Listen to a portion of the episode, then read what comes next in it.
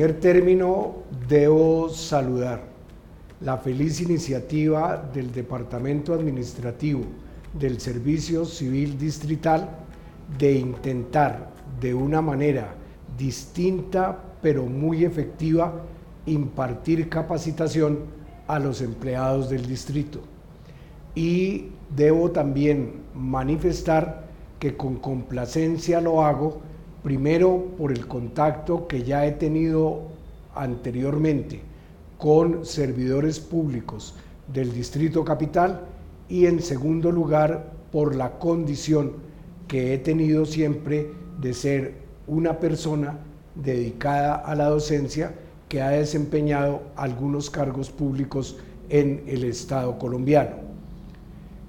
Finalmente, eh, quiero eh, expresar para quienes no me conocen que yo soy Alfredo Beltrán Sierra, profesor universitario y eh, entre esos cargos a los que se hacía alusión fui, por fortuna, magistrado auxiliar de la Corte Suprema de Justicia primero y luego en los ocho años del periodo constitucional magistrado de la Corte Constitucional.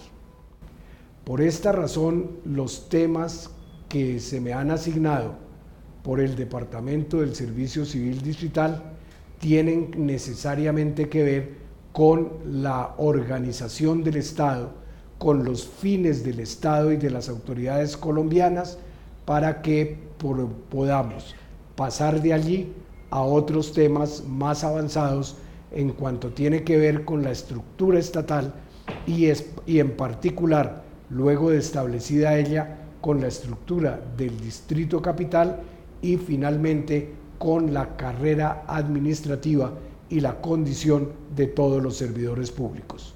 En el día de hoy, por esto, vamos a empezar entonces con la recordación de cuáles son los fines del Estado. Recordemos, el Estado no siempre ha existido. Es la primera cuestión que debemos tener en cuenta. Cuando la humanidad existió en estado de naturaleza, es lo que algunos llamaron la sociedad primitiva, pues no había organización estatal. En ese momento, cada persona podía realizar la labor que quisiera, tomar las actitudes que se le ocurriesen, hacer lo que quisiera sin ningún límite, sin ningún freno, sin ninguna autoridad que le indicara qué puede hacerse y qué no, y sin tener ningún miramiento con el respeto debido a derechos de los demás, porque se partía de la base de que cada uno imponía su propia voluntad, realizaba sus propios actos, es decir, lo que algunos han denominado una sociedad donde existía como conclusión una anarquía. Anarquía quiere decir sin normas, sin gobierno, sin autoridad y específicamente en cuanto tiene que ver con la autoridad, a ello se refiere a sin y lo que sigue de esa estructura lingüística es sin autoridad, sin gobierno. Pero adicionalmente ello nos lleva a otro concepto, el de anomia. Anomia quiere decir sin reglas, sin normas. O sea que tenemos una sociedad sin autoridad y sin normas. Por eso cada uno podía realizar la labor que quisiera, como quisiera y en el tiempo que quisiera.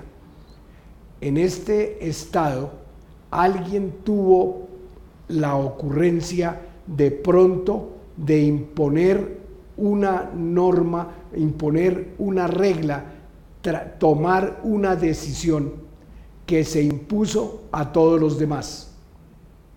Juan Jacobo Rousseau lo recuerda cuando alguien fue capaz de imponer unos linderos sobre un pedazo de tierra que antes era de uso del común y ahora pasó a ser solamente utilizable con su autorización o para los fines que él quisiera, impuso una norma. La pregunta es, ¿por qué pudo imponerla? Y la respuesta que se ha dado, por ser más fuerte. Más fuerte por su complexión física, más fuerte por la ascendencia que tiene sobre ese grupo humano, por ejemplo, por ser él el ascendiente común vivo más eh, de mayor eh, reflexión intelectual y de mayor experiencia. Eso lleva a que los demás lo acaten.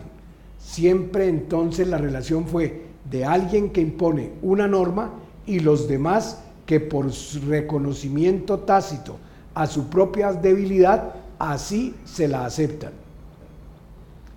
Esa primera decisión de alguien que logró que los demás lo acataran va a, va a ser reiterada cuando la propia comunidad en circunstancias difíciles para ella también pide, vuelve los ojos a aquel que fue capaz de decidir para que la oriente o para que él decida en nombre de la comunidad. Por ejemplo, ante un ataque de otro grupo humano que también se encuentra en las mismas condiciones que este a que pertenecen las personas del ejemplo, entonces el deber que se impone por la propia necesidad sería el de defenderse. ¿Quién va a organizar la defensa? ¿Quién toma las decisiones para ello? Y entonces quien tomó la primera decisión ahora las toma también. Y los demás, así como lo acataron en la primera oportunidad, vuelven a acatarlo. ¿Quién dirige el intercambio de productos que a una sociedad le sobran por otros que a ese mismo grupo humano le hacen falta? Y entonces vuelve a tomarse como punto de referencia al que tomó las primeras decisiones. ¿Quién organiza administrativamente a ese grupo humano para las cosas que son comunes y entonces vuelve otra vez a quien ya había tomado unas primeras decisiones a tomarlas también con acatamiento de los demás que no son capaces de tomarlas porque no, porque no tienen la capacidad para hacerlo. Es decir, hay una imposición por la fuerza de esas decisiones. Así van surgiendo reiteradamente lo que poco a poco nos va a conducir a lo que hoy conocemos como Estado y sobre lo cual tendremos que volver.